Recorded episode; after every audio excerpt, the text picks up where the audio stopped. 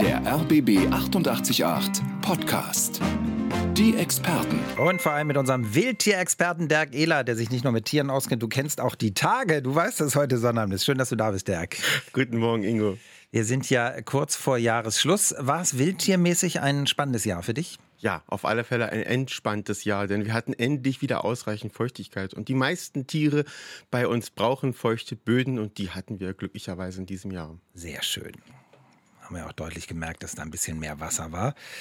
Und wir werden mit Ihnen auf vorweihnachtliche wilde Pirsch gehen hier heute auf RBB 888 in den Experten mit Dirk Ehlert. Und wir reden über wilde Wildtier-Weihnachten. Wir wollen mit Ihnen auf die Pirsch gehen. Sie können äh, Weihnachten zum Beispiel einen schönen Spaziergang planen und Wildtiere begucken. Und wir würden gerne von Ihnen wissen, wo haben Sie denn aufregende Wildtiere dieses Jahr in der Stadt gesehen?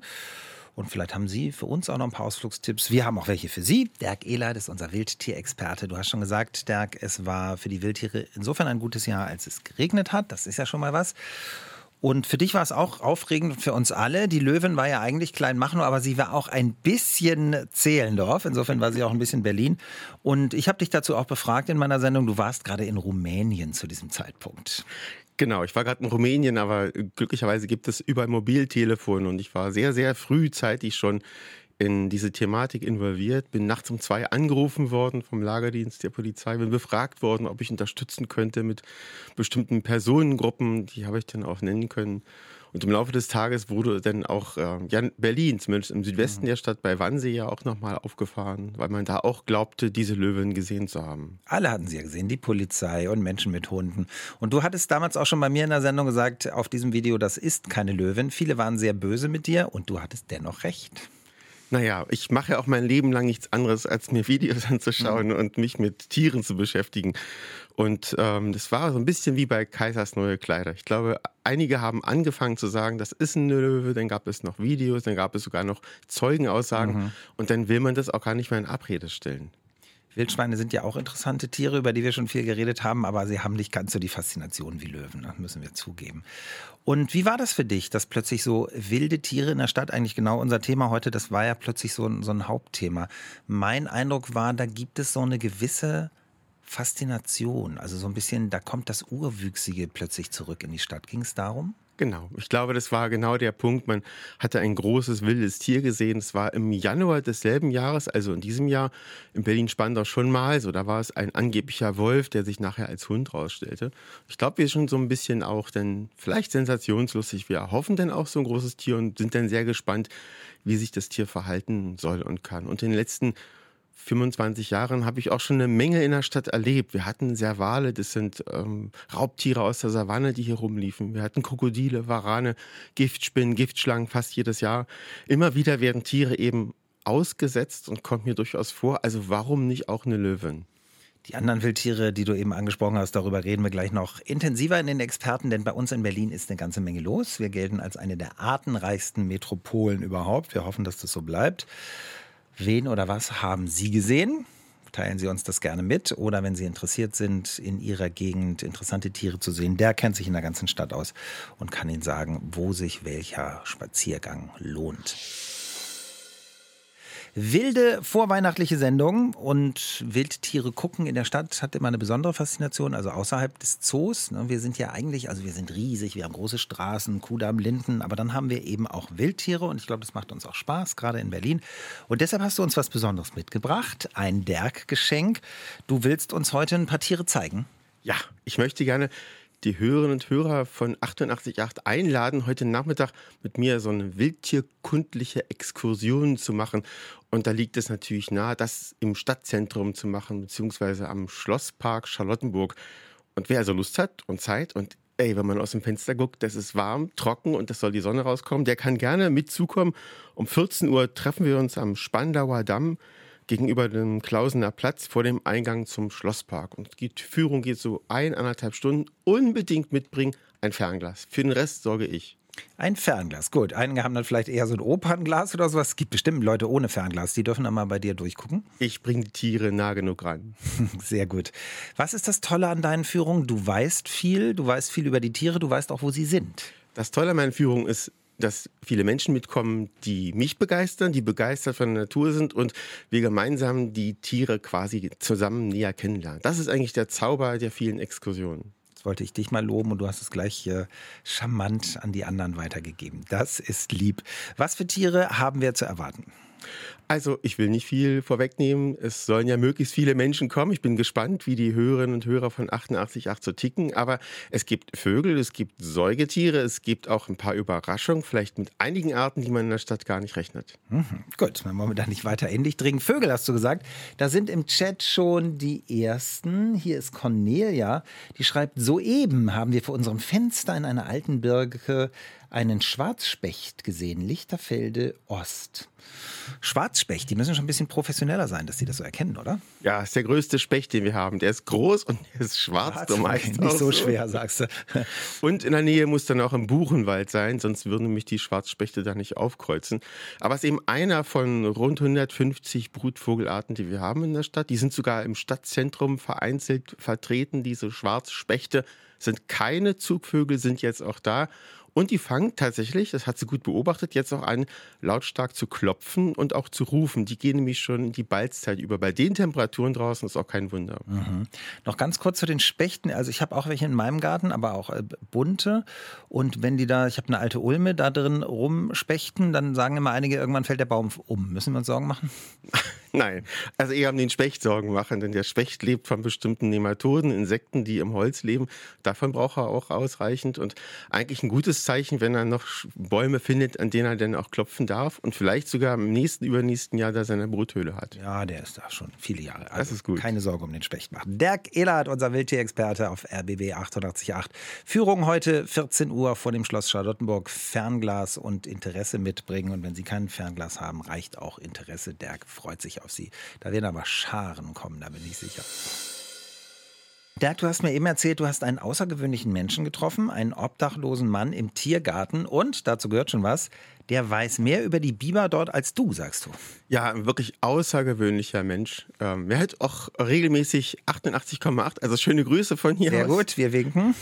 Ähm, deswegen bemerkenswert, weil er wirklich eine gute Kenntnis hat von allen Tieren, sie auch gut beschreibt und mit ihnen zusammen lebt, lebt und liebt, ja. Und ähm, erzählt mir immer wieder regelmäßig, was da so passiert und äh, spricht davon Waschbären, die unter seine Decke kommen wollen, was er nicht mag.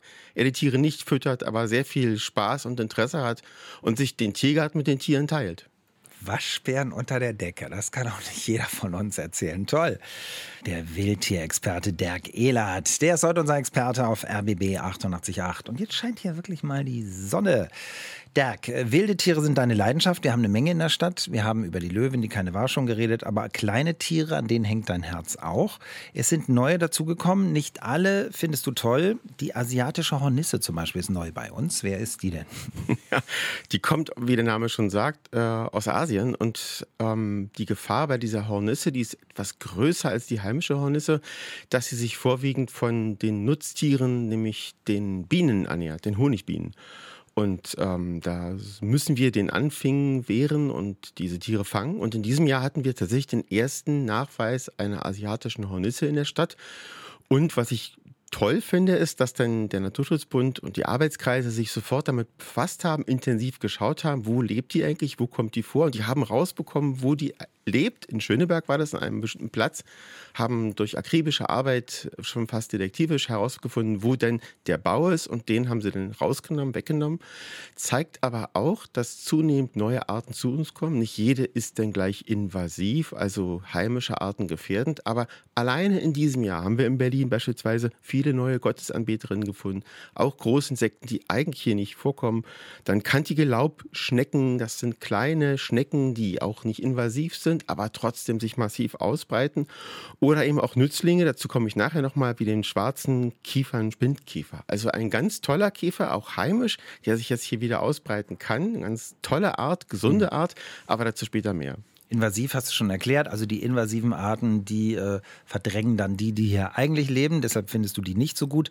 Woher kommen die? Also weil es milder ist, so wie jetzt, oder äh, werden die irgendwie eingeschleppt? Ja, im Zuge der Globalisierung ist es eben möglich, quer über die Welt innerhalb von wenigen Stunden Güter zu transportieren. Und demzufolge kommen vor allem kleinere Arten bei uns an. Das war auch schon vor 150 Jahren so, aber jetzt tatsächlich, wie du schon sagst, ist es wärmer, deutlich wärmer geworden, sodass sie hier besser überleben, überwintern können und sich hier reproduzieren können. Vor zweieinhalb Jahren war das kaum möglich, selbst wenn die hierher kamen, weil die Winter zu kalt waren. Ja. Jetzt haben die gute Bedingungen, breiten sich aus und das kann zu Problemen führen. Wir entdecken bekannte und unbekannte Tierarten in der Stadt. Wir geben Ihnen Tipps für schöne Weihnachtsspaziergänge. Und nun kommt eins meiner Lieblingstiere, der, der Igel. da gibt es eine Frage im Chat von Kati. Wir hatten in meiner Kindheit immer Igel im Garten. Und ich liebe diese Tiere, die so einen schönen weichen Bauch haben und so herrlich schmatzen. Meiner Tochter möchte ich gerne unbedingt Igel zeigen. Schlafen sie jetzt, obwohl es so warm ist? Ja, da kann man natürlich einiges mehr zu sagen. Igel haben Winterschlaf und jetzt ist Winter, auch wenn wir jetzt sieben Grad heute haben. Igel schlafen durch bis zum Frühling und erst dann werden sie wieder aktiv. Und 2024 ist das Wildtier des Jahres der Igel. Also in diesem Fall wird es eine Menge Aktionen geben und vielleicht auch dann bei Kati wieder im Garten einer auftauchen. Insgesamt will man auf dieses Tier aufmerksam machen, weil ihm der Lebensraum weggenommen wird. Und durch den Klimawandel wird es immer trockener. Igel sind keine Vegetarier, brauchen zum Beispiel sehr viele Schnecken und die gibt es nun mal nicht, wenn es zu trocken ist. Außerdem werden die Landschaften zerschnitten und es gibt zu viel Ungeheuer in unseren Gärten, zum Beispiel die Rasenautomaten, die den Igel tatsächlich gefährlich werden. Ja, also diese, dieser, die Mähroboter, die es immer mehr gibt, sind des Igels Feind, ja? Absolut. Dazu gehören auch diese großen Blasgeräte, die das Laub wegfegen, die auch die Igel wegschieben. Ja. All das, was uns vielleicht die Arbeit erleichtert, ist für den Igel ein Grund, mehr Lebensräume dann zu verlassen mit diesen Laubpustern verstehe ich sowieso nicht. Was ist schlecht an so einer guten alten Laubhake, die schöne kratzende Geräusche verursacht? Ist doch viel schöner. Dirk, es gibt einen Igel, der auch Dirk heißt. Du hast den mal gefunden, ein Baby im, in Babelsberg, dort beim RBB-Standort und der wurde nach dir benannt. ja, tatsächlich, das war in Babelsberg ähm, bei Schön und Gut. Während einer Sendung tauchte der plötzlich auf im November äh, vorletzten Jahres und den hat die Arbeitsgemeinschaft Igelschutz dann aufgenommen und durch den Winter gebracht gemacht und daraus einen richtig fetten Derg gemacht. und im Frühjahr haben wir den auch wieder dorthin zurückgebracht und es gehört sich so. Die Igel sind territorial, die haben feste Reviere und da haben wir ihn auch wieder freigelassen und ähm, wenn er nicht weiterhin weitere Flächen gefunden hat, dann lebt er noch heute da. Und der heißt jetzt der fette Dirk, ja? Na, ob er jetzt noch fett ist, weiß ich nicht. Und der heißt tatsächlich Dirk, weil ich bei der Anmeldung dieses Igels einen Fehler gemacht habe. Ich hatte nämlich versehentlich, da wo man eigentlich den Namen des Tieres reinschreibt, nämlich Igel, meinen Namen eingetragen. Ich hatte keine Brille auf. Und äh, so kam es zu diesem Namen, sei es drum. Dirk lebt jedenfalls in Babelsberg und ist hoffentlich glücklich. Wir leben ja hier auf dem Dorf, also ein bisschen abseits. Und ich weiß, dass es in meiner Kindheit sehr viele Igel hier gab. Und nun frage ich mich, ob wir hier auch wieder Igel ansiedeln könnten. Ich weiß, dass ein Stück weiter runter die Straße, da gibt es Igel, weil der sich immer wieder im Hühnerstall verfängt. Aber bei uns ist nie wieder ein Igel aufgetaucht. Wäre das möglich, Igel anzusiedeln? Also diese Hörerin möchte den Igeln Lebensraum bieten. Geht das, Dirk? Also theoretisch ist es so, dass wir, wenn wir Igel bekommen, äh, die weiterreichen, zum Beispiel an die Arbeitskreisgemeinschaft Igelschutz Berlin e.V., die kümmert sich um die Igel und die versucht, diese Tiere auch dorthin wieder zurückzubringen, weil die ja da zu Hause sind, territorial mhm. leben. Aber tatsächlich ist es oft so, dass die dann nicht mehr zurückkommen können, weil da gebaut wird, weil da plötzlich eine Straße ist. Und in diesem Falle wäre es möglich, so einen Igel eben auch woanders hinzubringen und woanders anzusiedeln. Wenn es denn wirklich so ist, wie hier beschrieben, dann wäre das quasi ein Prachtexemplar und ein tolles Revier. Aber muss aufpassen, eben nur wenn man Igel nicht sieht, heißt es nicht, dass sie nicht da sind. Und Igel, die deine Heimat haben, gehen ungern weg und teilen sich ungern ihr Zuhause mit anderen Igeln. Es kann also sein, dass dann plötzlich Kämpfe auftauchen, weil der heimische Igel nicht möchte, dass ein neuer dazukommt. Aber das bespricht man am besten mit, der, mit dem Arbeitskreis Igelschutz. Die sind da sehr erfahren. Also am besten direkt dahin wenden, telefonieren, anrufen ähm, und dann kriegt man weitere Infos.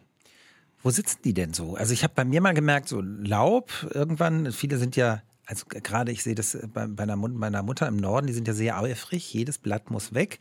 Hier in Berlin, finde ich, sind wir ein bisschen weiter, da darf auch mal was verrotten. Und wenn ich dann irgendwann denke, jetzt liegen ja zu viele Blätter, hier kannst du mal wieder ein bisschen freiräumen, dann habe ich schon mal einen Igel aus Versehen gestört, gleich wieder hingeworfen, die Blätter, dass er da seine Ruhe hat.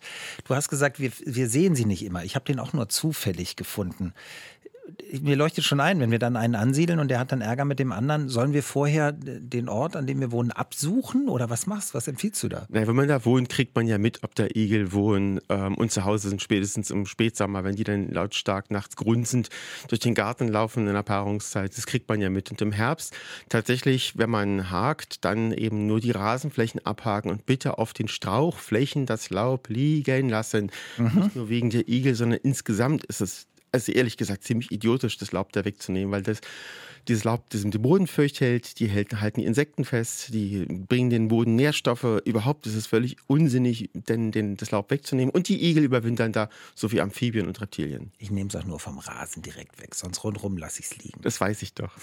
Dirk Ehlert, unser Wildtierexperte, gleich Karin auf RBB 888.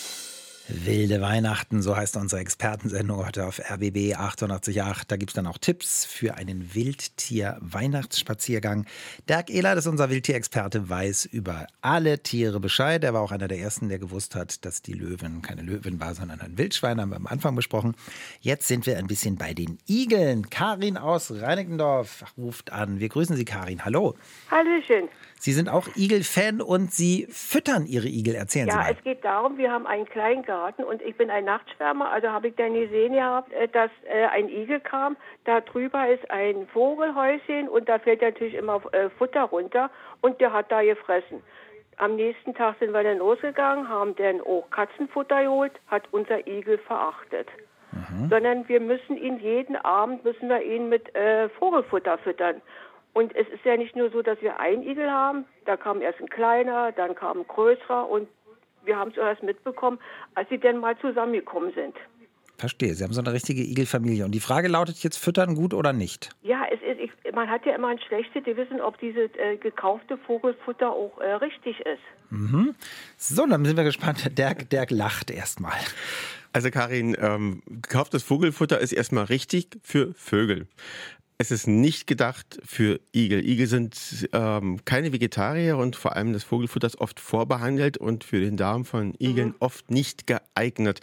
Äh, es gibt tatsächlich äh, eine ganze Liste von Dingen, die man Igeln zum Fressen geben darf und kann. Wenn Sie äh, im Internet mal schauen, äh, mhm. je nach Region gibt es da verschiedene ähm, Nahrungsmittel, die man ihnen geben kann. Auf keine Fälle jedenfalls äh, vorbehandeltes Futter, was vielleicht sogar gesalzen ist. Insofern ähm, ist es jetzt wieso Winterzeit Zeit auch im Augenblick gar nicht nötig, die Igel zu füttern, weil sie schlafen, aber im Sommer darauf achten vielleicht, dass das nicht runterfällt, das Futter oder abends wegsortiert wird, dass der Igel das nicht frisst, auch wenn er vielleicht da bestimmte Salze ähm, riecht, die er gerne fressen kann, aber er verträgt sie nicht. Ach so, ja, wir haben den ganzen Sommer gefuttert. Der hatte dann gefressen, dann ist er anschließend immer zur Vogeltränke gegangen, hat dann noch getrunken also müssten wir jetzt spezielles Vogelfutter, äh, Igelfutter holen. Ja, oder noch besser wäre, Kari, wenn Sie Ihren Garten so einrichten mit Ihren Nachbarn, dass der gar nicht mehr nötig hat, zu Ihnen zu kommen. Dass genug Schnecken irgendwo sind, dass genug Laub liegen bleibt, dass genug Versteckmöglichkeiten sind. So einen richtig unordentlichen Garten. Ich weiß, im Kleingarten wird das nicht gern gesehen, aber das wäre sozusagen der echte, wirkliche Lebensraum für einen Igel, wo er auch genug Nahrung findet. Unser Garten ist nie aufgeräumt. Das, ist ja gut. Das höre ich gerne. Karin, das war sehr schön und glaube ich wichtig für viele, denn wir, wir meinen es gut mit dem Füttern und es ist immer die Frage, ist das richtig? In dem Fall sagt Dirk, nein, nicht richtig. Äh, Füttern von Vögeln und von anderen Tieren wird noch ein großes Thema sein in der kommenden halben Stunde. Da gibt es viele Fragen im Chat. Noch ganz kurz dazu, Dirk, auch, auch wenn wir manchmal da vielleicht Fehler machen, du findest es grundsätzlich schon gut, wenn Menschen sich kümmern, wenn sie Interesse haben. Na klar, es ist immer toll, wenn Menschen sich für Tiere interessieren und ihnen helfen wollen. Das macht man ja auch beim Vogelfüttern ganz klar. Es ist grundsätzlich erstmal toll und wunderschön. Man muss natürlich darauf achten, dass es das richtige Futter ist und darüber nachdenken, ob es überhaupt sinnvoll ist, die Tiere zu füttern. Mhm. Und ganz grundsätzlich brauchen die Futter, Vögel? Nein. von uns. Also tatsächlich ist es so, dass die heimischen Arten, die wir jetzt hier haben, auch bei mir zu Hause, ähm, ohnehin sehr häufig sind und eigentlich keine Unterstützung bräuchten. Trotzdem ist es in Ordnung, dass wir sie füttern, weil wir sie dann sehen und was wir sehen, mögen wir vielleicht und was wir mögen, schützen wir. Dirk, du schenkst unseren Hörern was ganz Großartiges. Wir haben schon viele, viele heute gehört. Ein bisschen mehr Frauen als Männer, aber ein paar Männer sind auch dabei. Alle sind willkommen. 14 Uhr. Erzähl noch mal. Ja, 14 Uhr deswegen ist das Wetter auch heute schön. Lade ich herzlich ein zu einer weihnachtlichen Wintertierführung äh, durch den Schlosspark Charlottenburg. Ein wirklich großartiger Platz, an dem man wunderschön auf kurze Distanz Wildtiere beobachten kann, von 14 bis 15.30 Uhr. Wir treffen uns direkt Spandauer Damm gegenüber vom Klausener Platz, äh, von dem Eingang, neben dem Eingang zum Schlosspark Charlottenburg. Gehen da ganz gemütlich lang, am besten Fernglas mitbringen. Und im Anschluss hat man ja noch die Möglichkeit, zu den diversen vielen Weihnachtsmärkten zu laufen. Und ja, das macht Dirk einfach aus Leidenschaft und Tierliebe. Kostet sie auch nichts. Können Sie einfach hingehen und sagen, hey, wir sind die von RBB 888. Sigrid aus Frohnau. Wir grüßen Sie, Sigrid. Ja, schönen guten Morgen. Nee, guten Tag ist ja schon. Hallo Sigrid. Ach, wir, wir lassen ja. alles gelten. Und Sie haben eine, eine unglaubliche Geschichte. Es geht um verbuddelte Eier. Das klingt interessant. Ja, das sind richtige Hühnereier gewesen. Äh, die waren, das erste war in meinem Blumenkasten auf der Terrasse eingebuddelt, was ich rausnahm. Es war gestempelt, rot gestempelt, äh, wie ich nachvollziehen konnte aus Bodenhaltung. Ich legte es daneben und am nächsten Tag war es wieder eingebuddelt. Und dann fand ich eine Woche später ein Ei im Garten in der Blumenerde vergraben, genauso. Und dann ein drittes Mal, wesentlich später, ein aufgebrochenes Ei, auch im Garten. Aha. Auch rot gestempelt. Ja. Und ich weiß nicht, welches Tier das sein kann. Ich habe zwar einen Fuchs und einen Waschbär und 17 verschiedene Vogelarten im Garten, aber dieses Tier ist mir unbekannt. Interessante Geschichte. Ich glaube, wir brauchen Dirk gar nicht Dirk, ich weiß es, Osterhase. ja, ja hat man mir auch erst gesagt, du hast vergessen, ein Ei irgendwo zu finden. Aber Sigrid, eine kurze Nachfrage. Sind das alles Flächen gewesen, wo sowohl Vögel hinkommen, als auch Säugetiere, die nicht fliegen können? Ja, Absolut. Okay, ja, dann kommen im Prinzip drei Tiere in Frage. Einmal tatsächlich der Fuchs, den Sie ohnehin haben, dann ja. ein Steinmarder und Kolkraben. Ich frage mich deswegen nach, weil Sie an Frohnau auch Kolkraben haben, die auch ganze Eier nehmen, mit denen ja. woanders hinfliegen und sie verstecken können. Das, was die gemacht haben, waren Verstecke. Verstecke aufsuchen, ja. die Eier vergraben. Die wollten keinen Eierbaum haben, sondern die haben die Sachen vergraben. Dass sie zum Schluss das Ei kaputt gesehen haben, ist schlussfolgerisch richtig. Denn ja. irgendwann holen sie es wieder raus und ähm, fressen das. Also meine Vermutung ist, dass sich in diesem Fall dann, wenn es frei zugänglich ist, der Fuchs, der bei Ihnen zu Hause ist und auch auf der anderen Seite irgendwo ein netter Nachbar, der diesen Fuchs mit Eiern gefüttert hat. Ah. Und alles, was er nicht direkt fressen kann, bringt er erstmal in Sicherheit, geht ein paar Meter weiter und gräbt sie dann ein, denn er wird diese Eier selber nicht stempeln. Das machen aber auch ähm, Marder. Marder vergraben die aber nicht, die packen die dann in Höhlen, ähm, machen ganz selten wieder Erde drauf. Oh. Wer es auch sein kann tatsächlich, ist der Kolkrabe. Dem traut man sowas immer nicht zu, aber der kann über große Strecken, übrigens ohne dieses Ei zu zerstören, mit seinem Schnabel ja. sowas transportieren und vergraben. Also ähm, wenn Sie nicht regelmäßig einen Kolkraben auf dem Grundstück sehen, Wen denn wird es wohl Ihr Fuchs gewesen sein? Ja, also der Kolkrabe ist nicht bei. Ich sage, ich habe 17 verschiedene Vogelarten im Garten, aber der Kolkrabe ist nicht dabei. Sie sind ja Profi, Frau Sigrid. Mann. Naja, ich sitze hier auf dem Stuhl, gucke aus dem ja. Fenster und sehe die vielen Vögel, ja. Toll. Das ja. war inspirierend und aufregend, dass Sie angerufen haben. Ich weiß jetzt, ja. ich lag falsch mit Osterhase. Danke für den Anruf. Aber Danke fast. auch. Mhm. Tschüss. Sigrid aus Frohnau. Und du hast auch erklärt, wo der Fuchs die Eier her hat. Vielleicht wird er gefüttert von anderen, hast du gesagt. Und ganz sicher, ganz sicher. Und nun gibt es um ein Tier, das kennen wir früher noch so vom Fähnlein Fieselschweif, glaube ich, von Donald Duck, da kannte ich das immer.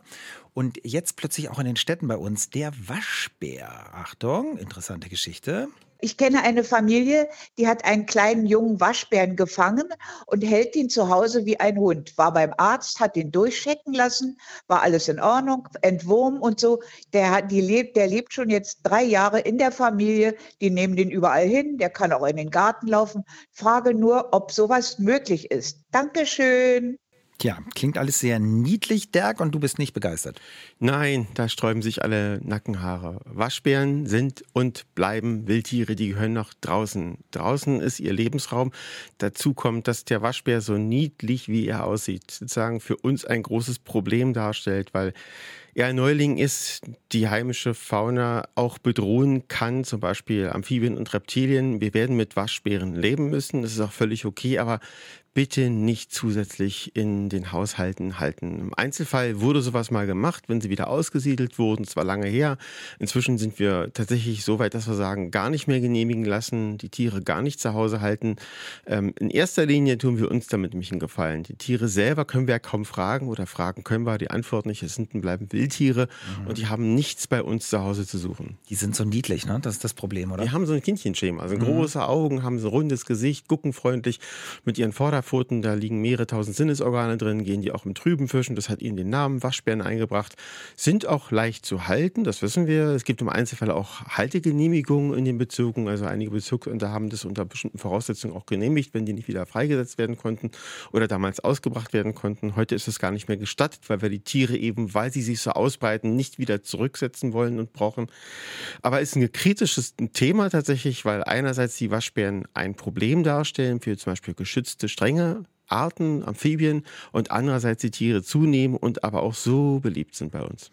Also Waschbären, so niedlich sie sind, äh, von drinnen gucken und draußen genießen, aber nicht reinholen und domestizieren und mit ihnen unterwegs sein wie mit einem Hündchen, sagt Dirk Ehlert, unser Wildtierexperte auf RBB 888.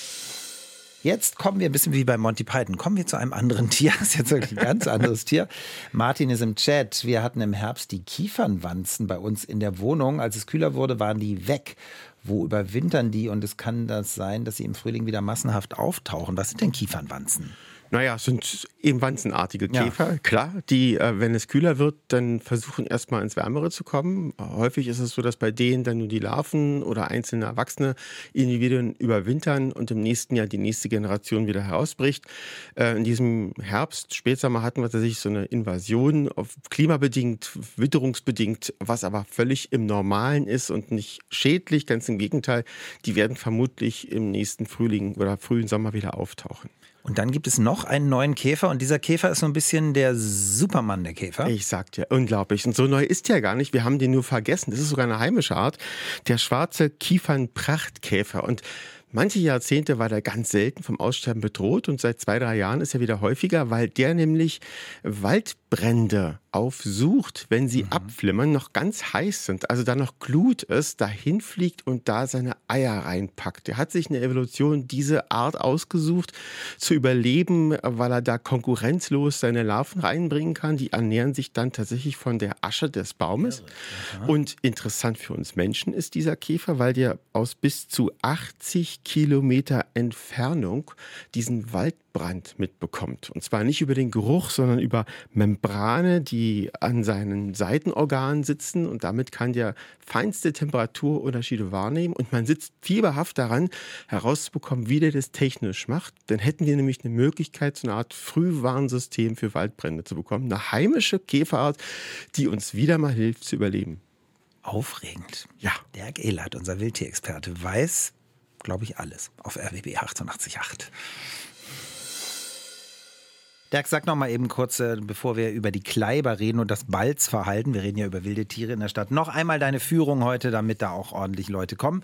15 Uhr geht's los? Nee, 14 Uhr. Es geht um 14 Uhr los. Es geht so gut eine Stunde, anderthalb Stunden bis 15.30 Uhr. Wir treffen uns ähm, neben dem Schlosspark Charlottenburg, beziehungsweise dem Schloss, genau gegenüber vom Klausener Platz, vor dem Eingang zum Schlosspark. Und wir werden uns sozusagen die Natur, die großartige Tierwelt des äh, Schlossparkes mal genauer anschauen. Und hinterher hat man dann auch die Möglichkeit, Möglichkeit, in einen der vielen Weihnachtsmärkte hinzugehen und die zu besuchen. Also treffen Sie Dirk Ehlert gratis um 14 Uhr am Klausener Platz und erleben Wildtiere.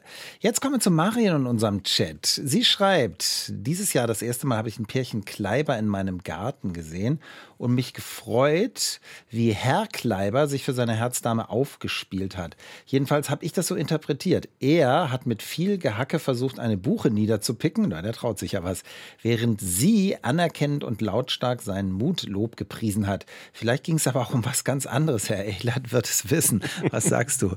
ja, also Kleiber sind Spechtmeisen, die sind ganzjährig da, sind keine Zugvögel, viele kennen sie auch.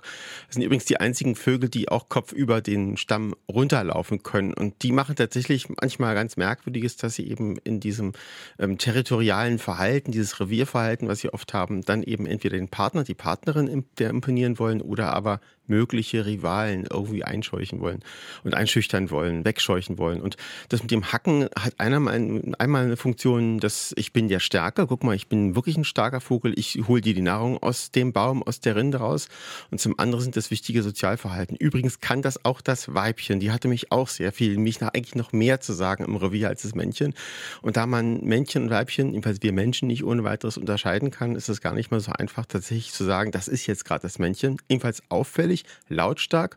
Und jetzt in den Wintermonaten sieht man die häufig zusammen mit Meisen umherfliegen. Das hat einen praktischen Aspekt, weil nämlich der Kleiber so wie der Elefant im Porzellanladen die Rinde aufhackt nach irgendwelchen Insekten, das Größte rausholt, dann weiterfliegt und die kleinen Vögel, die Meisen, blauen Kohlmeise vor allem, fliegen hinterher und tun sich dann das Kleingehackte raus. Mhm. Er hat auch was davon, denn sie warnen ihn gegebenenfalls, wenn er unaufmerksam ist beim Hacken, vor großen Vögeln wie zum Beispiel Habichten und Sperlern. Unglaublich was los in der Vogelwelt. Marion, danke dafür, dass Sie uns die Kleibergeschichte erzählt haben. Wir haben es gehört. Der Macker könnte auch die Mackerin gewesen sein bei den Kleibern, sagt Dirk Ehlert, unser Wildtierexperte. Wir gucken wieder in unseren Chat und Manfred liebt Tiere und er schreibt, wir füttern fast täglich während unserer Spaziergänge im Wald Vögel. Das Futter dazu holen wir aus einem bekannten Tierfutterladen. Die Fütterung erfolgt nur während der kalten Jahreszeit, insbesondere bei Frost. Und nun schreibt er, leider erhalten wir immer wieder Kritik von anderen Spaziergängern. Das Füttern beeinträchtigt die Population der Vögel. Mein Hund frisst das Futter von den Baumstämmen, hat Verdauungsprobleme und das Füttern von Wildvögeln ist verboten. Das ist mein Wald und deshalb dürfen Sie hier nicht füttern. Was ist richtig, was ist falsch? Also das Füttern tatsächlich ist eine Leidenschaft. Äh, unterscheiden sich die Geister. Was das Vogelfüttern betrifft, so kann man grundsätzlich sagen, es ist in Ordnung.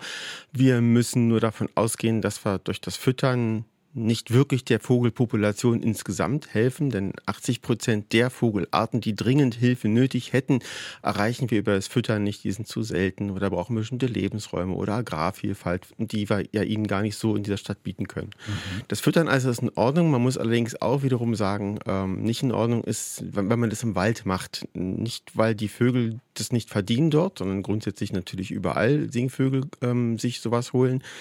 Das Problem bei den, beim Vogelfutter, wenn man es in den Wald ausstreut, ist, dass damit auch Samen ausgestreut werden mit entsprechenden Neophyten, mit neuen Arten, die auch dann sich ausbreiten können. Und unsere Wälder, die haben es schon schwer, mit neuen Pflanzenarten dann zurechtzukommen, ist es noch schwieriger. Wenn dann im eigenen Garten möglichst und wenn man füttert, dann möglichst so, dass am Abend alles reingesortiert wird, dass nichts liegen bleibt, dass keine Mäuse kommen, keine Ratten kommen. Und tatsächlich ist es so, dass man den Vermieter in der Regel, wenn man es auf dem Balkon macht, fragen muss. Also der Vermieter kann durchaus sagen, ich möchte aber nicht, dass gefüttert wird. Ansonsten aber bin ich ein Befürworter des Vogelfütterns, weil es uns die Tiere näher bringt. Und was wir kennen, lieben wir und was wir lieben, finden wir auch schützenswert und kümmern uns darum. Manfred, danke für die Frage. Das war die klare Antwort vom Wildtierexperten Dirk Ehlert auf RBB 888. Hier sind die Experten. Dirk Ehlert ist unser Experte. Er ist Wildtierexperte und unsere Sendung Dirk heißt ja auch Wilde Weihnachten. Dann gib uns mal ein paar Tipps. Heiligabend, viele gehen dann gerne oder auch an den Feiertagen noch mal ein bisschen spazieren. Wir können Wildtiere erleben. Du hast schon gesagt, egal wo in der Stadt, wir wohnen überall. Dann biete mal was für alle Himmelsrichtungen, bitte. Ja, fangen wir mal mit dem Ostteil an, nämlich am Müggelsee. Tatsächlich ist ein ganz toller See. Klar, logisch, ist immer großartig, auch im Sommer. Im Winter, wenn man entlang der Südseite geht und auf auf die Wasserfläche schaut, kann man sehr häufig den Seeadler beobachten.